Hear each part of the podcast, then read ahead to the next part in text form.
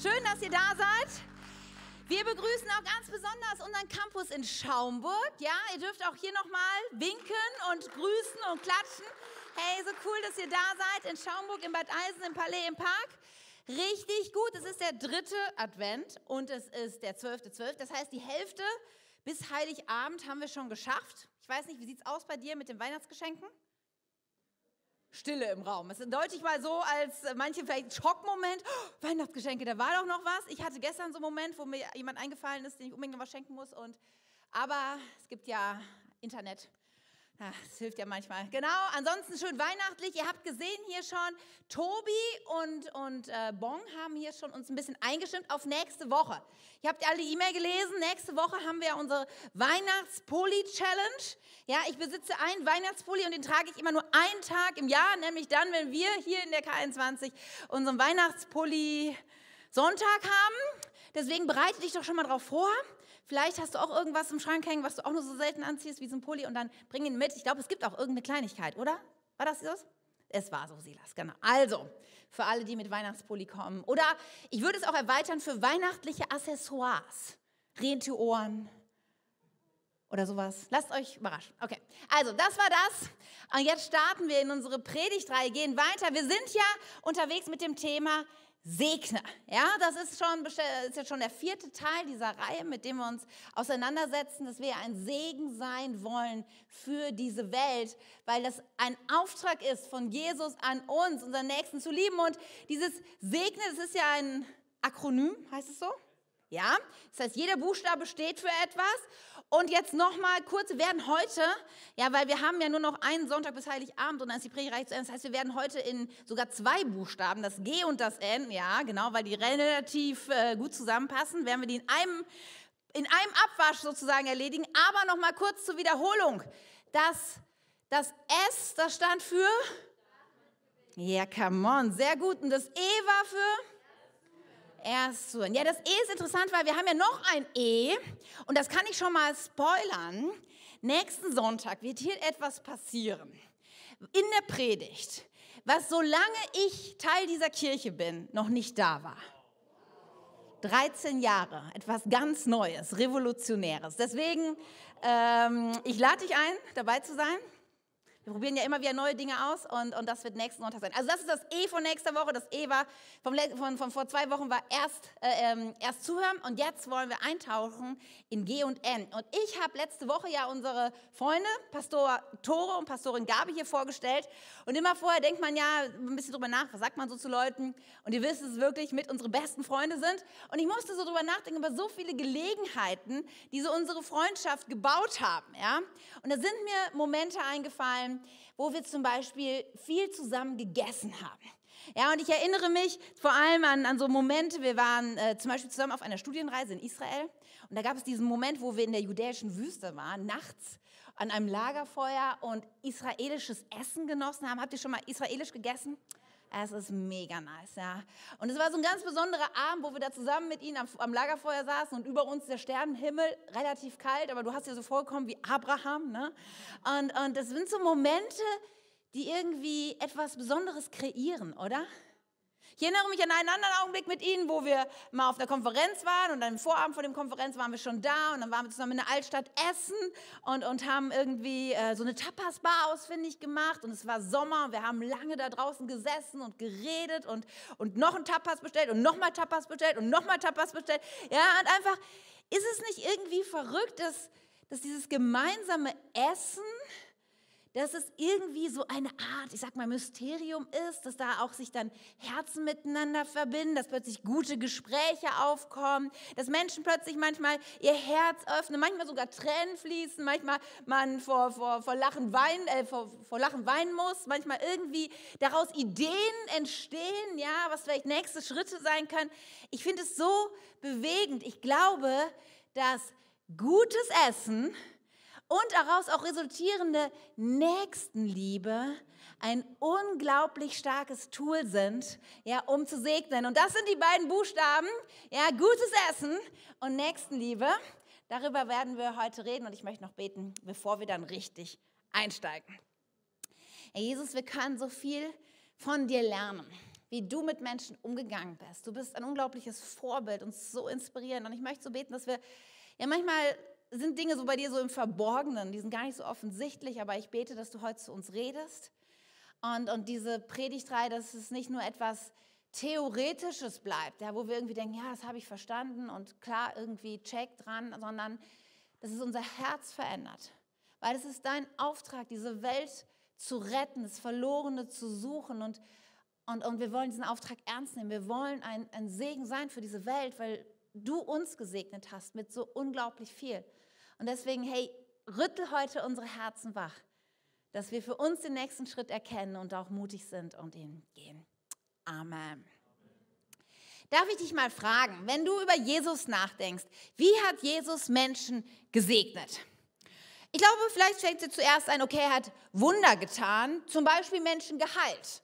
Und definitiv war das ja für die Menschen damals ein großer Segen, weil sie hatten nicht die medizinische Versorgung, die wir so oft genießen können. Ja, du wachst irgendwie morgens aus und denkst, oh, mir geht's nicht gut, rufst beim Arzt an, machst Termin, gehst hin, wird dir geholfen. Das ist ja Luxus unserer Zeit. Damals, wenn du krank wurdest, hattest du ein wirkliches Problem, ein essentielles Problem, weil es gab keine Ärzte, es gab keine medizinische Versorgung.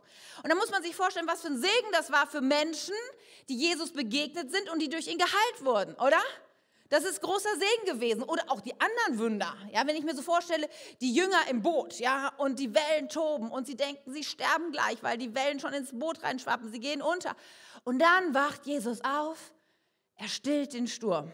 Was für ein Segen für die Jünger, oder? Ich denke, also, oh, ist nochmal gut gegangen. Vielleicht sagst du aber auch, Segen von Jesus waren seine Lehren, oder?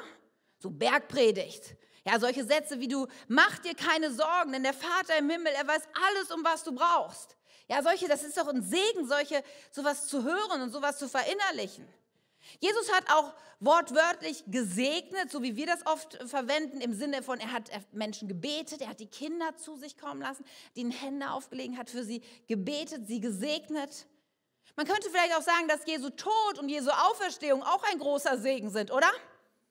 Ja, viel, viel Möglichkeiten zu segnen, aber ich habe so darüber nachgedacht, es gibt unzählige Gelegenheiten im Neuen Testament, in den vier Evangelien, die wir lesen, wo Jesus Menschen gesegnet hat, indem er mit ihnen gegessen hat, indem er mit ihnen aß. Und vielleicht denkst du, Ernsthaft? Mach dir mal heute am Nachmittag die Mühe und blätter mal so die Evangelien durch. Und es gibt so viele Momente, wo Jesus Menschen getroffen hat, um mit ihnen Zeit zu verbringen und sie gemeinsam gegessen haben. Nur mal ein paar, damit ihr es vor Augen habt. Ich meine, das erste Wunder, was er getan hat, war auf der Hochzeit zu Kana. Man hat dort Stunden, Tage zusammen verbracht, indem man zusammen gegessen hat. Und sein Wunder hatte ja auch damit zu tun, dass es irgendwas zu wenig gab, was man trinken konnte. Also ein zentrales Wunder von Jesus. Hatte zu tun mit Essen oder Speisung der 5000. Ihr Lieben, oder? Das ist auch, ich meine, fünf Brote, zwei Fische für 5000 Männer allein nur. Das war schon ein starkes Statement, oder? Und dann solche Momente wie, wie das Passamal, der letzte Abend von Jesus. Wir werden da später nochmal drauf eingehen. Was für ein bedeutsames Essen, was für ein Segen für seine Jünger oder auch nach seiner Auferstehung. Ja, das Frühstück, das er am See Genezareth vorbereitete für die Jünger, die nach einem langen Fischzug wieder zurück ans Ufer kamen, für Petrus war es so ein Segen, diese Mahlzeit einzunehmen und nochmal Jesus zu begegnen. Für Jesus war es eine Strategie, ja, zu essen mit Menschen und so ein Segen für sie zu werden. Und der damaligen Kultur war Essen ich glaube, im Gegensatz zu unserer Kultur etwas sehr Wertvolles und war immer ein Ausdruck von Freundschaft und Wertschätzung. Es gab keine McDonalds-Filialen, wo man so im Drive-In vorbeifuhr und sich irgendwie schnell was zu essen. Essen hatte immer den Sinn, dass uns kommen Menschen zusammen und begegnen sich und drücken aus, wir sind einander etwas wert. Und umso mehr war es so ein unfassbarer Schock für die damalige Gesellschaft zu sehen, mit wem Jesus zusammen aß. Und dann passieren solche Gelegenheiten wie hier in Matthäus. Da heißt es, Matthäus 9, als Jesus die Straße entlang ging, sah er Matthäus, und jetzt denkst du schon wieder, schon wieder Matthäus, ja, also Matthäus schreibt hier über sich selber in der dritten Person Singular. Als Jesus die Straße entlang ging, sah er Matthäus in seiner Zollstation sitzen und sagte, komm mit und folge mir nach. Und Matthäus stand auf und folgte ihm nach. Am selben Abend lud Matthäus Jesus und seine Jünger zum Abendessen ein. Einige andere Steuereintreiber und viele stadtbekannte Sünder waren ebenfalls eingeladen. Die Pharisäer waren empört. Wie kommt euer Meister dazu, mit solchem Abschaum zu essen? Ich weiß nicht, wann du das letzte Mal das Wort Abschaum benutzt hast. Ich hoffe, es ist schon sehr lange her und hoffentlich hast du es vielleicht noch nie benutzt, weil das Wort Abschaum drückt absolute Verachtung und Geringschätzung gegenüber Menschen aus, oder? Was für ein krasses Statement. Mit so einem Abschaum zu essen, fragte er seine Jünger. Als Jesus das hörte, sagte er, die Gesunden brauchen nicht den Arzt, sondern die Kranken.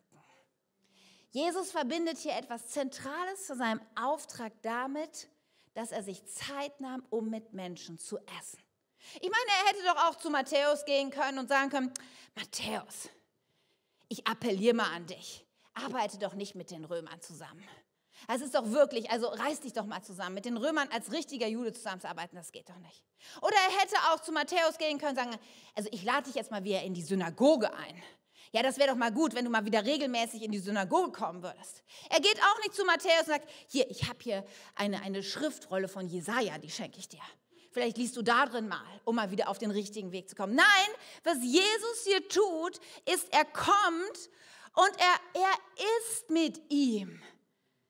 Und es war für die damalige Zeit ein absoluter Schock und es war auch keine Einzelsituation, sondern es war Programm bei Jesus. Es gibt so viele Gelegenheiten. Wir lesen zum Beispiel dann äh, im Lukasevangelium von einem Mann namens Zachäus. Ja, ich habe euch das ja auch mitgebracht. In Lukas 19, da heißt, als Jesus kam und, Klammer auf, kurzer Rückblick von vor zwei Wochen, das das schließt sich direkt danach an, nachdem er den blinden Bettler auf dem Weg nach Jericho geheilt hat. Wisst ihr das noch? Vor zwei Wochen? Ja? Und jetzt kommt er nach Jericho unbedingt, weil er noch dort ein Date hatte. Er hatte da noch jemanden, noch einen Kranken sitzen, den er gesund machen wollte, den er retten wollte. Und dann begegnet er diesem kleinen Mann, der ihn sehen wollte, der auf einen Baum geklettert ist, der auch ein Zollnehmer war, der auch Abschaum war. Und er sagt, Zachäus, komm schnell runter von deinem Baum, denn ich muss heute Gast in deinem Haus sein. Wieder, Jesus setzt sich über alles hinweg und er ist mit dem Abschau. Und interessanterweise scheint das ständig passiert zu sein. Denn wir springen jetzt mal zwölf Kapitel zurück im Lukas-Evangelium, ja, in Lukas 7 da spricht Jesus über sich selber, dass die Leute zu ihm sagen, der Menschensohn feiert und trinkt und von ihm sagt ihr, er ist ein Schlemmer und Säufer und die schlimmsten Leute sind deine Freunde. Hat dich schon mal jemand Schlemmer und Säufer genannt? Gabi schüttelt den Kopf, nein. Aber eigentlich wärst du in guter Gesellschaft, zumindest in mancher Hinsicht. Ja. Also Jesus war dafür bekannt, zu essen und Zeit zu verbringen mit Menschen, mit denen eigentlich sonst niemand Zeit verbringen wollte. Jesus sagt, okay, ich bin gekommen zu suchen und zu retten, was verloren ist. Und eine wichtige Strategie ist damit, ich esse mit Menschen. Mit Menschen, die mich nicht kennen, mit Menschen, die verloren sind, mit Menschen, die krank sind. Und es ist vielleicht ein revolutionärer Gedanke für uns heute Morgen, dass wenn Jesus diesen Weg gewählt hat, mit Menschen zu essen, Menschen einzuladen, ihm zu begegnen, sie zu segnen durch ein gemeinsames Mahl, wäre es vielleicht da für uns auch der Moment, wo wir nachdenken könnten, wen könnten wir einladen zu einem guten Essen und ihn zu segnen? Der niederländische Theologe und Schriftsteller, Schriftsteller Henry Nouwen, der hat mal Folgendes gesagt. Wenn wir Freunde zum Essen einladen, tun wir damit viel mehr, als ihnen Speise für ihren Leib zu bieten. Wir bieten ihnen Freundschaft, Gemeinschaft, gute Unterhaltung, Vertrautheit und Nähe. Das stimmt, oder? Wir bieten ihnen Freundschaft, Gemeinschaft, gute Unterhaltung, Vertrautheit und Nähe. Wenn wir sagen, bedien dich, nimm etwas mehr, schenk dir noch ein Glas nach, dann stellen wir unseren Gästen nicht nur Essen und Getränke zur Verfügung, wir stellen uns ihnen selbst zur Verfügung. Eine geistliche Verbindung entsteht und wir speisen einander. Das sind nicht unglaublich schöne Worte für dieses Mysterium, was irgendwie passiert, wenn Menschen zusammensitzen, wenn Menschen essen, wenn Menschen sich austauschen, wenn Menschen zuhören und wenn Menschen vielleicht daraus sich ergeben, die Situation nutzen, um anderen wirklich zu dienen, Nächstenliebe praktisch werden zu lassen. Denn das war das Programm von Jesus. Jesus ging es nicht um Essen. Jesus ging darum, ans Herzen sich miteinander verbunden haben. Jesus ging es darum, dass, dass Menschen eine Beziehung zu ihm kamen. Jesus ging es darum, dass er diesen Menschen dienen konnte. Und er, er zeigt das an so vielen Stellen in den, in den Evangelien. Und eine besonders möchte ich herausheben, wo, wo diese Verbindung zwischen gutem Essen und gelebter Nächstenliebe so unfassbar praktisch wird. Es ist der letzte Abend von Jesus, den er mit seinen Jüngern verbringt. Jesus weiß, morgen wird er einen qualvollen Tod sterben. Es steht ihm vor Augen. Und er nutzt diesen letzten Abend jetzt noch einmal, um all das, was ihm wichtig war, um all das, was, was das kommen wird, nochmal seinen Jüngern zu erklären, um sie vorzubereiten für die nächsten Tage, Wochen, Monate und Jahre. Ein bedeutsamer Abend, oder? Der letzte Abend von Jesus. Und, und wir lesen so, dass das sagt einer der bekanntesten äh, Theologen eigentlich der heutigen Zeit, Anti Wright, er sagt zu diesem Abend, als Jesus seine Jüngern erklären wollte, worum es bei seinem bevorstehenden Tod ging, gab er ihnen keine theologische Abhandlung, er gab ihnen ein Mahl. Ist interessant, oder?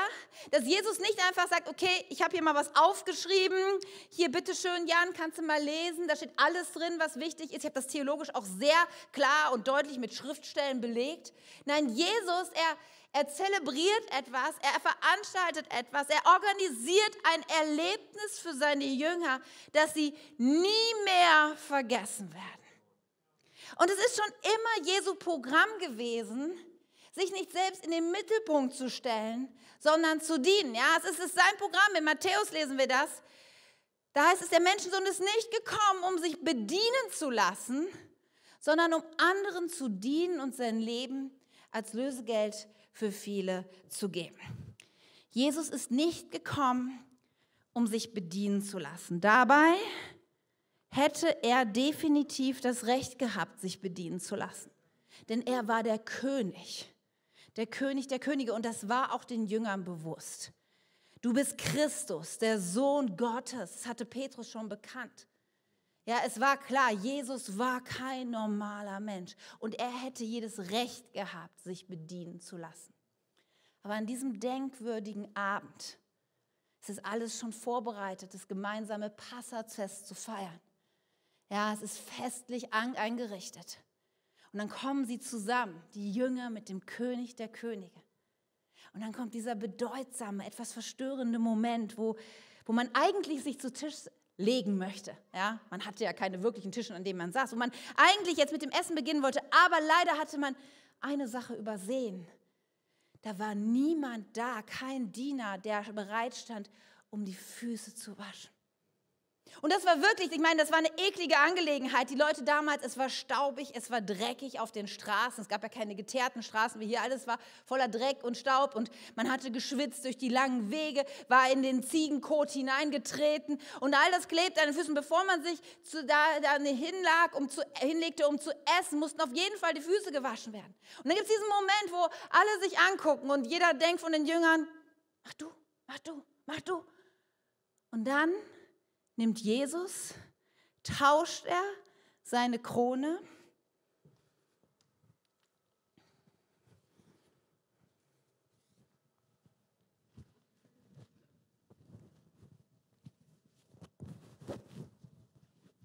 gegen die Schürze und kniet sich hin und beginnt seinen Jüngern die Füße zu waschen. Und es ist der Moment, wo alle zum Schock gefrieren. Das geht gar nicht. Jesus, der Rabbi, der Sohn Gottes, der König der Könige, er tauscht seine Krone gegen die Schürze, um uns zu dienen. Das war, das war in dieser damaligen Schamkultur, die vorherrschte. Ja, man machte sich nicht klein vor anderen. Das hatte extreme Folgen für das Ansehen und für seine Reputation. Das gab es gar nicht. Ja, das war so ein Schock, dass die, dass, dass die Reaktion von, von Petrus hier, die lesen wir in Johannes.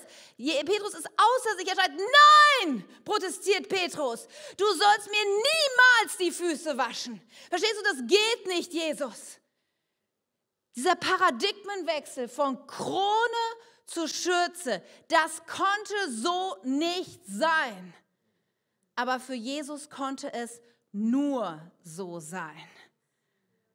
Dass der König der Könige kam, seine Krone tauschte gegen die Schürze und einen Tag später kam zur Schürze noch hinzu das Kreuz.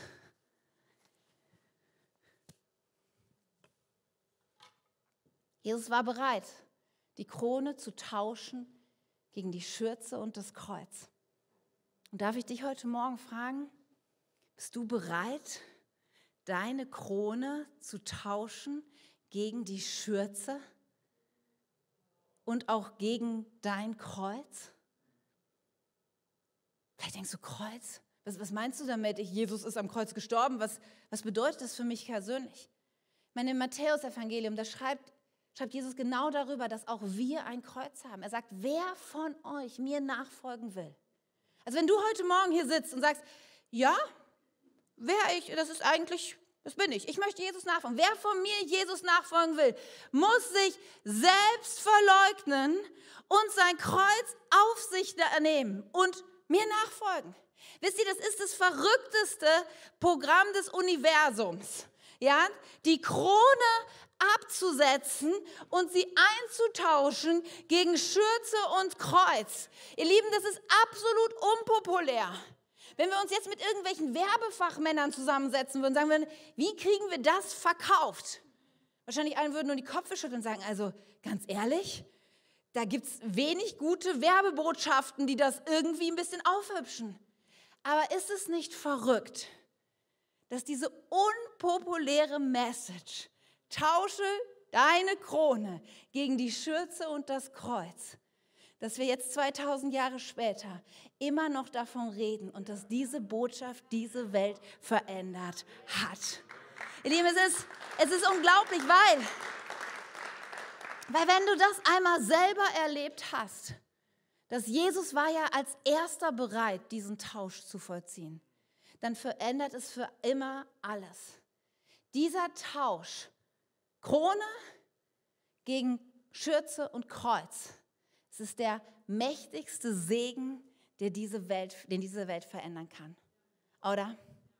Aber es ist nicht wirklich einfach, oder? Diesen, diesen Kreuz, diesen, diesen Tausch zu vollziehen. Manchmal stellen wir fest, dass, dass unsere Kronen, dass die sehr, sehr hartnäckig sind. Manchmal kleben die. Ja, kleben die wirklich an unseren Köpfen und es ist so schwierig, manchmal diesen Tausch zu vollziehen. Daher habe ich euch diesmal nicht die vier Hs mitgebracht, sondern die drei As, die euch helfen werden, in der nächsten Woche hoffentlich ganz praktisch das werden zu lassen. Okay. Das erste A heute, was uns helfen wird, ist, ja, da haben wir gerade drüber gesprochen, du musst deine Krone abnehmen. Und das ist schwierig, oder? Krone abnehmen. Ich habe mich doch an ein Gespräch schon lange her mit jemandem unterhalten, da ging es ums Dienen. Und da sagte die Person zu mir, aber wenn ich jetzt wirklich dieser anderen Person helfe, weißt du, was das bedeuten würde, Katja? Das würde bedeuten, ich müsste mich selber verleugnen. Und die Person dachte, jetzt hat sie einen Punkt gemacht. Und dann hat die Person angeguckt und sagt, ja, Genau das ist es. Krone abnehmen, Krone absetzen heißt, ich gehe zurück. Krone absetzen heißt, ich mache meinen Ich-Alarm, den hatten wir vor zwei Wochen, ich mache ihn aus. Krone absetzen heißt den anderen höher achten. Und das hört sich an so einem Sonntagmorgen, wo man entspannt hier auf dem Schuh sitzt, so einfach an. Ja, natürlich achte ich den anderen höher. Aber wisst ihr, wir reden hier darüber, das für Menschen zu tun, die wir vielleicht gar nicht so gut kennen. Wie schwierig ist es, Menschen zu segnen und zu dienen, mit denen wir schon eng unterwegs sind. Ich weiß nicht, vielleicht kennst du aus deiner Familie solche Momente, ja, wo, wo man schön zu Abend gegessen hat und dann geht es darum, den Tisch abzuräumen und plötzlich so einige Familienmitglieder müssen noch ganz dringend eben eine WhatsApp-Nachricht schreiben oder eine E-Mail erledigen oder verschwinden aufs Klo. Physiologischer Lärm, ja, ist dann die Ausrede seit neuestem. Ich weiß gar nicht, wie oft ich dieses Wort in den letzten Wochen gehört habe, ja. Es ist keine, keine gute Ausrede, aber ne, kennt ihr diese Situation? Oder ganz jetzt zu Weihnachten, der Paketbote klingelt und jeder im Haus denkt, hoffentlich geht der andere dran, da muss ich nicht aufstehen. Oder kennt ihr solche Situationen? Oder Spülmaschine. An der Spülmaschine, ja, Jan weiß, wovon ich rede. Du kommst mit deiner dreckigen Kaffeetasse zur Spülmaschine und du machst sie auf und sie ist sauber.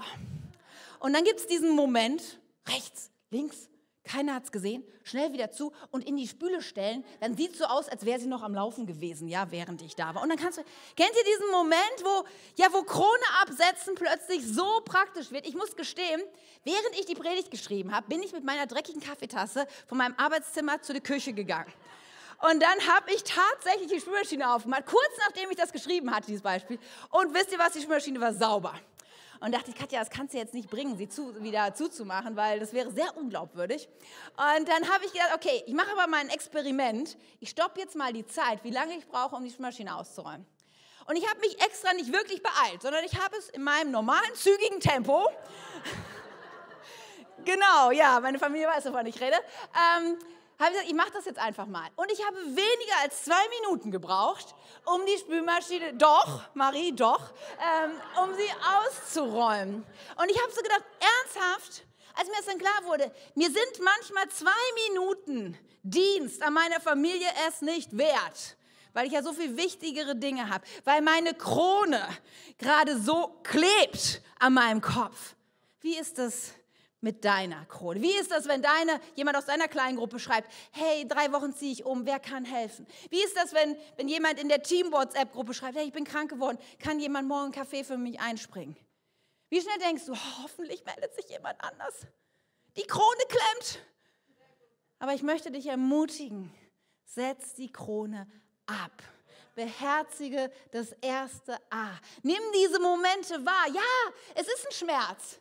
Ja, es heißt, ich muss mich zurücknehmen. Ich muss mich selber verleugnen. Ist kein easy going, ist kein Automatismus, aber es hilft dir so sehr, wenn du das praktisch umsetzt. Und der zweite A ist, mach deine Augen auf. Öffne deine Augen. Wisst ihr, mein Lieblings-Emoji, wer schon mal mit mir per WhatsApp schreibt, weiß, das ist der Affe, der sich die, die Augen zuhält. Und zwar, das ist immer so, oh nein, oha, wie konnte das passieren? Oder so. Dafür nutze ich das eigentlich in der Regel. Ja? Viele kennen das, diesen Emoji. Aber dieser Emoji, der erinnert mich auch immer an was anderes. Es gibt ja diese drei Affen, die sich die Ohren zuhalten, den Mund zu halten und die Augen zu halten. Im Sinne von, ich will das nicht hören, ich sag mal besser nichts und ich will das auch gar nicht sehen. Und manchmal sind wir doch auch in diesem sich selbst verleugnen, in diesem Tausch hier mit Kreuz und Schürze unterwegs, dass wir die Not des anderen eigentlich lieber gar nicht sehen wollen. Ich will das gar nicht wissen. Ich gucke da gar nicht so genau hin, weil, weil am Ende macht das was mit mir. Ja, am Ende fordert mich das heraus, vielleicht dieser Person zu dienen. Und, und manchmal sind wir so mit Scheuklappen unterwegs, ja, wie so ein Pferd, das ist ja absichtsvoll, ne, dass die nach, nur nach vorne gucken und nichts wahrnehmen, was so an der Seite sie erschrecken könnte. Aber wir sind auch manchmal so unterwegs mit den Scheuklappen, die uns nur auf meine nächsten Ziele und was ich als nächstes zu tun habe, fokussieren lassen. Aber ich mache dir heute mal Mut. Öffne mal die Augen für das, was im Leben deines Nächsten wirklich los ist. Ich glaube, heute sind Menschen hier und Gott erinnert dich gerade an eine Person, wo du gedacht hast, ach, bei der melde ich mich besser nicht.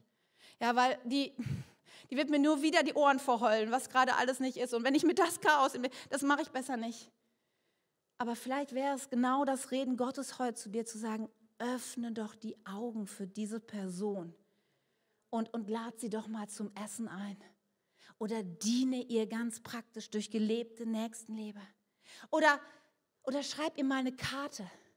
Wisst ihr, manchmal, dann denken wir, wenn wir die Augen öffnen, müssten wir gleichzeitig der Retter für diese Person sein. Ich kann dich heute Morgen ganz entlasten. Der Retter ist gekommen. Der Retter für diese Person hat schon alles getan. Du musst diese Person nicht retten, aber du darfst die Augen öffnen für ihr Leid und dich vom Heiligen Geist ja, ermutigen und inspirieren lassen, was, was dein Anteil sein kann, wie du ihr helfen kannst. Und das kann so oft so easy sein. Wir haben darüber gehört, wie gut es ist, mal Menschen erst zuzuhören. Wisst ihr, du musst gar keine Antworten vielleicht für deren Leid haben, aber vielleicht hörst du ihr einfach nur zu bei einer Tasse Kaffee. Vielleicht schreibst du ihr einfach eine nette Karte oder WhatsApp als Ermutigung. Vielleicht schickst du anonym sogar Blumen. Anonym ist immer gut, das hilft beim Krone absetzen. Ja, bei dem Ego-Alarm zurücknehmen, wenn nicht unbedingt klar ist, wer denn der, wer denn der gönnerhafte Schenker ist. Darf ich dich mal fragen und herausfinden, wer ist in deinem Umfeld, wo du deine Augen öffnen musst? Und, das ist das dritte A,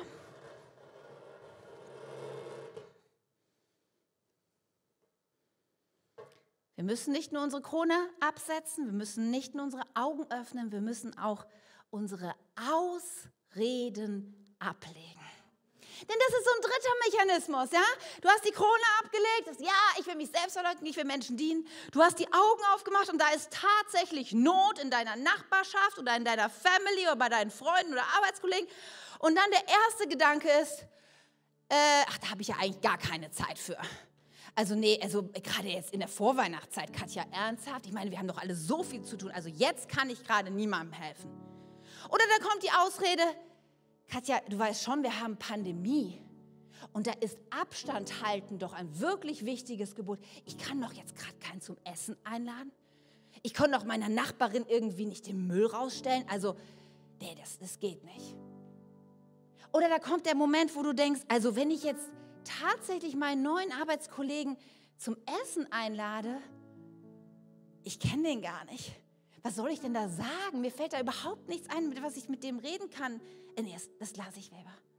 Oder wenn du denkst, ach ja, der, der alten Frau von gegenüber, ich könnte ihr doch anbieten, den Müll rauszustellen für sie, dann denkst du, ja, aber das ist auch mal so eine peinliche Situation, oder? Dann klingel ich da und sag, okay, entschuldigen Sie, was denkt die von mir? Das macht man ja eigentlich auch nicht. Oder, oder was ja auch eine beliebte Ausrede ist, also wenn ich das jetzt einmal der Person anbiete, ihr zu helfen, dann will die es ja immer von mir. Ihr wisst doch, der gibt man den kleinen Finger und schon nimmt sie die ganze Hand. So sind doch die Menschen, oder?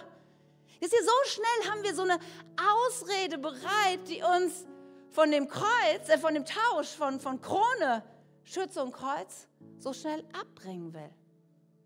Kennst du diese Gedanken? Ich muss ehrlich sagen, ich kenne diese Gedanken. Ich finde diese drei A's ganz schön herausfordernd, aber ich, ich möchte dich so ermutigen.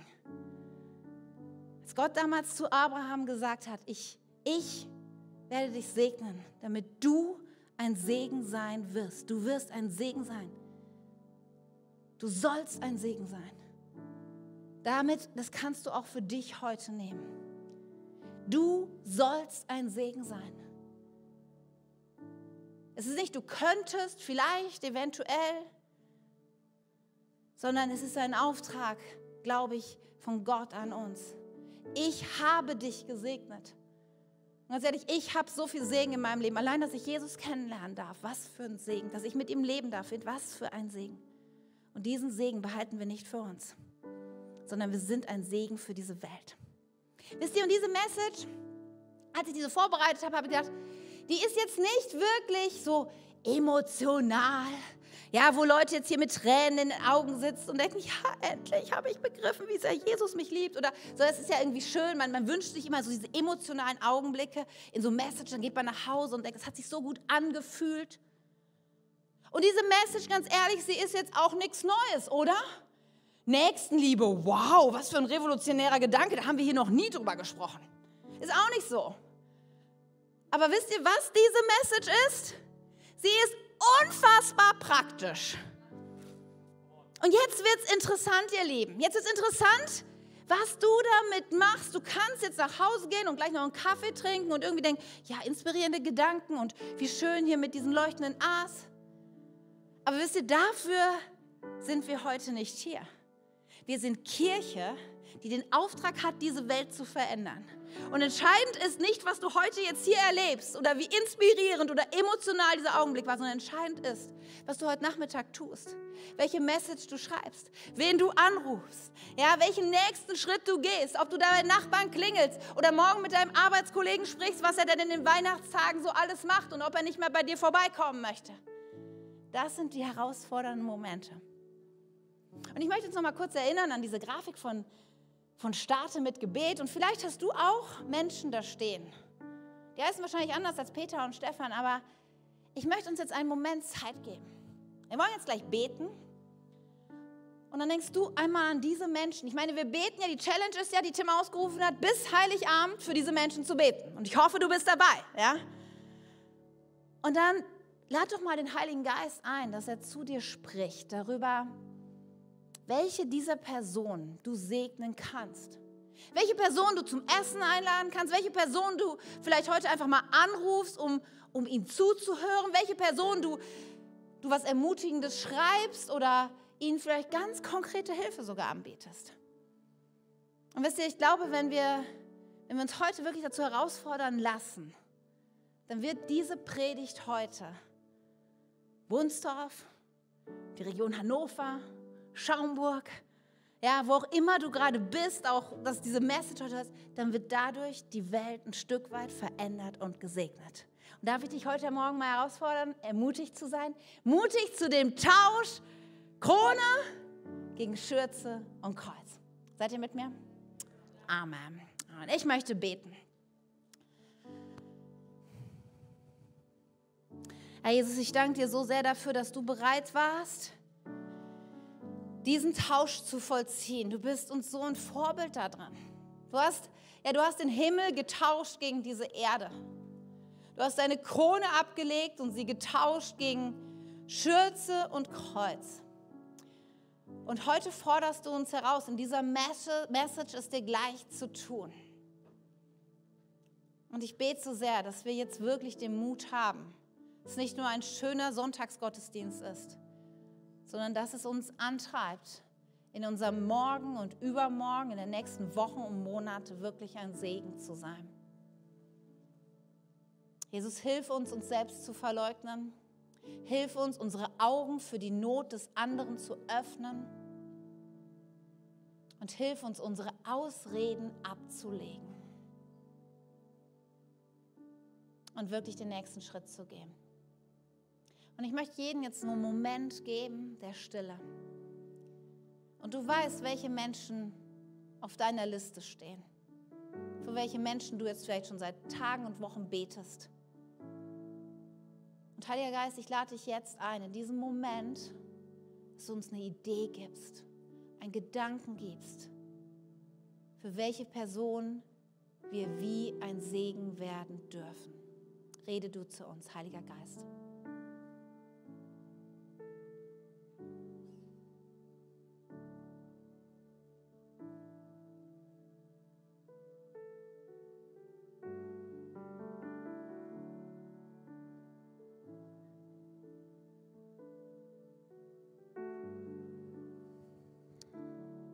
Glaube, dass Gott gesprochen hat zu vielen, dass dir Namen im Kopf sind, du hast gerade Ideen hast. Vielleicht sind es einschüchternde Gedanken, vielleicht denkst du, okay, soll ich das wirklich machen?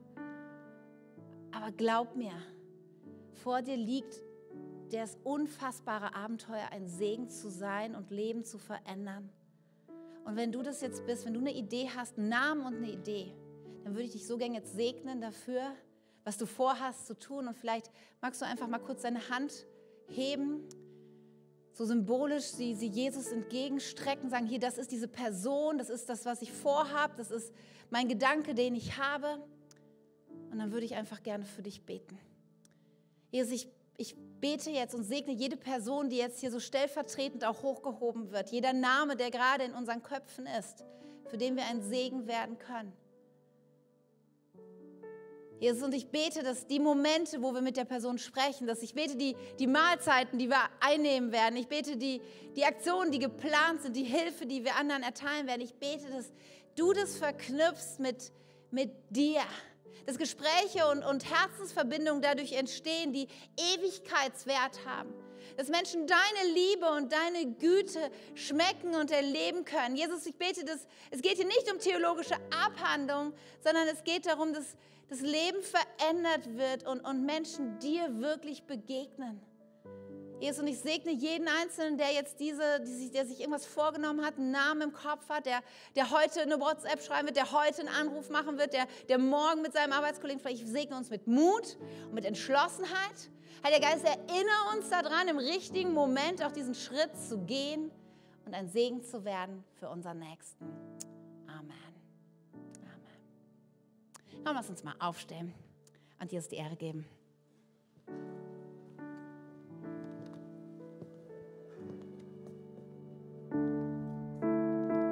Wir singen nochmal für mich an den Kreuz.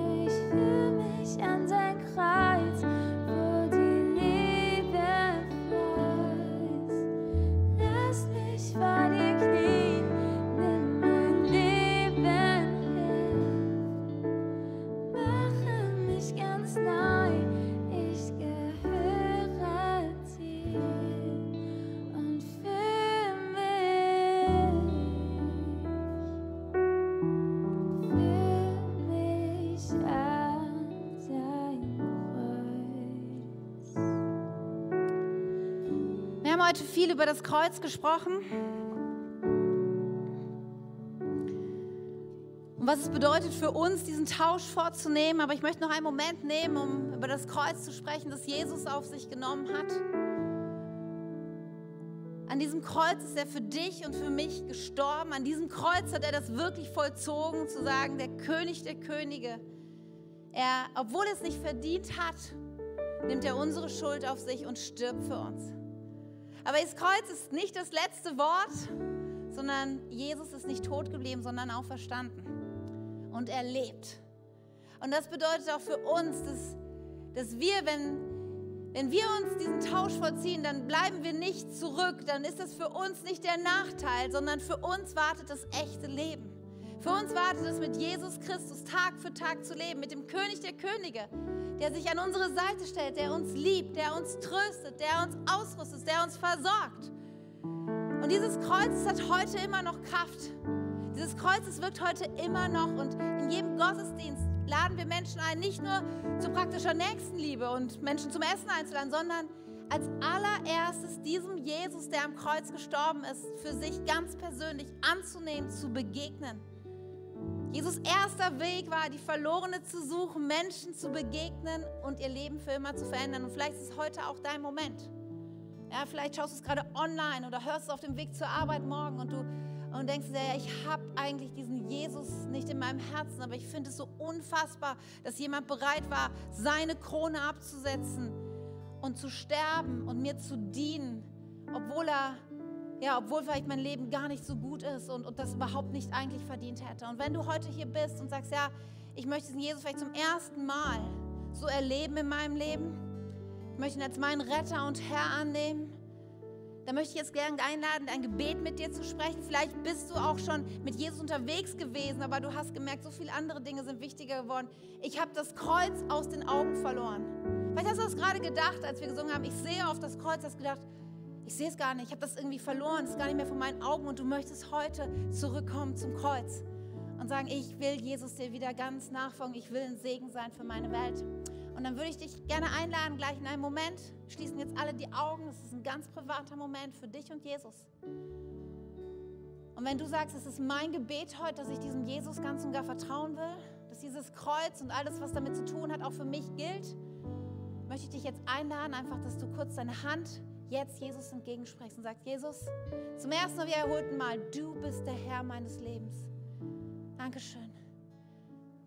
Und wenn du das gemacht hast, dann kannst du deine Hand wieder runternehmen. Ich gebe noch einen Moment Zeit, wenn du auch zu Hause bist. Du kannst auch, wenn du allein auf dem Sofa sitzt, deine Hand einfach heben und sagen, ja, Jesus, ich, ich brauche dich neu.